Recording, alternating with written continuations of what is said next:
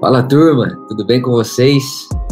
Bom dia aí, boa tarde boa noite, independente de quando e onde você estiver me vendo ou me ouvindo, que essa conversa, que essa reflexão é, te faça bem, melhore sua vida, seu dia, expanda aí a sua consciência, que seja um momento de edificação, tanto para mim, tanto para você. Esse é o meu mais profundo e sincero desejo para essa nossa conversa. E eu trago hoje para nossa conversa uma reflexão é, que eu pensei nela, né? Eu tive essa esse insight, vamos dizer assim, enquanto eu estava fazendo o meu treino de natação ontem. É para quem não sabe, eu amo triatlo e tem pouco mais de um ano que eu entrei e ingressei nessa nessa jornada do triatlo. E de fato é uma é um esporte apaixonante porque ele é muito desafiador e o ser humano é desafiador, né? Ele gosta de desafio. A gente foi feito para o movimento. Então, o triatlon é, assim, um esporte que me, me encanta e me deixou apaixonado. E eu sabia, lá no início, quando eu coloquei isso na cabeça, vou fazer triatlon, né? Quando eu, eu pensei nisso, e aí a repetição desse pensamento foi descendo para o meu coração, porque vale um parênteses aqui para você, é, aquilo que você pensa que vai fazer é muito legal. Mas se você não repetir o pensamento de modo que aquilo caia para o seu coração, aquilo vai se tornar só uma falácia na sua vida. Por exemplo, quantas vezes a gente promete que vai cuidar da saúde, que a gente vai ler a Bíblia, que a gente vai fazer devocional. Ah, eu prometo que agora eu quero fazer meditação, eu quero fazer devocional antes do trabalho, eu quero acordar mais cedo, eu quero produzir mais, eu, enfim, eu quero tirar esse sonho do papel. E quando a gente não põe uma repetição de pensamento, isso não desce para o coração, e se não desce para o coração, não encarna, não ganha vida. Né? Então, quando eu comecei a repetir isso dentro de mim, farei teatro, triatlon, vou fazer triatlon, vou fazer o Ironman e tal, comecei a repetir isso, eu sabia que a minha maior dificuldade seria a natação, porque eu nunca tinha nadado, nunca fiz aula de natação, nem nada parecido com isso. Tudo que sabia de natação é aquele básico que eu e você precisamos saber, né, para irmos passar férias na praia, tipo isso. E a água passou da cintura na praia, já é melhor voltar, porque assim é perigoso, né? É, e aí, obviamente, eu comecei a treinar primeiramente a corrida, depois passei a treinar bike de spinning na academia, não tinha minha bike ainda, né? Inclusive a minha bike agora está aqui do meu ladinho, a amo muito, mas eu não tinha a bike na época, então eu, eu treinava bike de spinning na academia e tinha a natação. O que eu comecei a fazer? Pegar uns amigos meus que sabiam nadar, pedir dica, ver vídeo no YouTube, e eu comecei a dar atenção para natação. E no começo, eu entrava dentro da, da, da, piscina ali, né? Entrava dentro da piscina coberta, eu entrava dentro do espaço ali da piscina, eu olhava para ela, falava, nossa, como a gente é inimigo. Essa é muito difícil, eu parecia uma pedra, eu entrava na água, afundava né, e todo aquele negócio. Só que dentro de mim, por mais que o meu sentimento e a minha emoção, ela queria dizer para mim que a piscina é minha inimiga, eu não sou o meu sentimento e eu não sou minha emoção. O meu eu verdadeiro, ele é, está para além desses pensamentos que passam e que vêm e vão. O meu eu verdadeiro conseguia dizer para mim, não, a piscina é sua amiga. Ela, ela é a seu favor, não é contra você.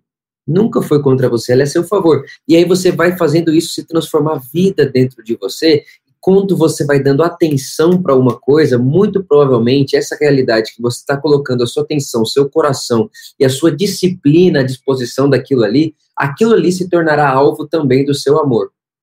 Isso a psicologia, a ciência já deixou muito claro, comprovado para nós, de que nós seres humanos somos adaptáveis e que nós, nós vamos amar, nós vamos nos tornar afetuosos com aquilo que gastamos o nosso tempo e que damos a nossa atenção. Então, por exemplo, você pode pensar, não, Vitor, mas tem coisa na vida que é natural, né? É, uma mãe, pense uma mãe, uma mãe grávida. Quando o bebê nasce, o bebê não. Ele, aquela mãe, ela, ela, ela, presta atenção no que eu vou dizer, né? Aquela mãe pode ser que não ame seu filho. Por isso que a gente vê tanta criança abandonada, tanta criança jogada né, para fora, tanto aborto e tudo isso. Pode ser sim que uma pessoa grávida não ame seu filho, até porque é, se fosse natural, ah, não é natural uma mãe amar o filho, então nenhuma mãe abandonaria o filho e nem abortaria. Não é natural, é, não é tão simples assim, né? Obviamente, fazendo um parênteses aqui, é, não necessariamente todo aborto é por causa de não amor, enfim, não é isso que eu estou querendo dizer. Fecha parênteses, esse não é o assunto.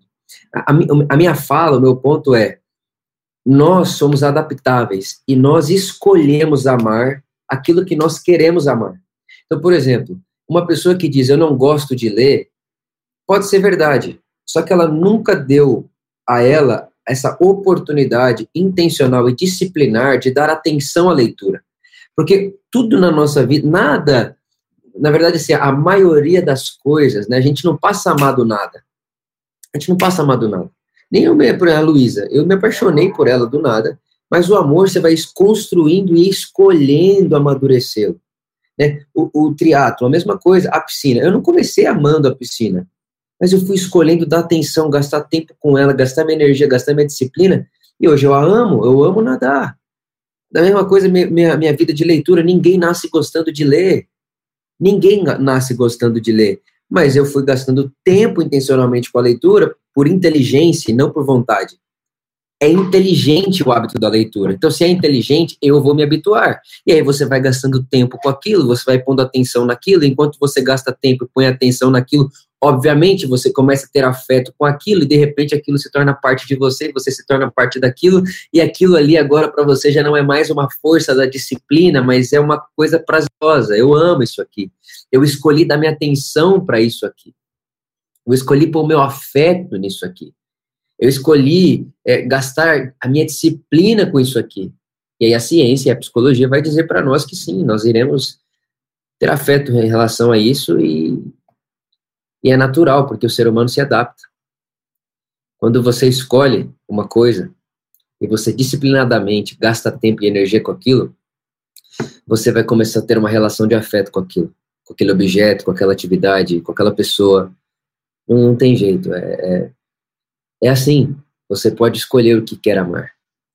Então, na próxima vez que você pensar, eu não gosto de ler, lembre-se, não é que você não gosta de ler, você nunca gastou tempo suficiente, disciplinadamente com a leitura, para entender que aquilo ali vale tanto a pena, aquilo te dá um bem tão precioso, que nesse hábito da leitura e nessa atenção disciplinada e intencional que você dá para a leitura, está nascendo um afeto está nascendo ali uma, uma relação de amor, de você com seus livros, você com o esporte, você com a produtividade.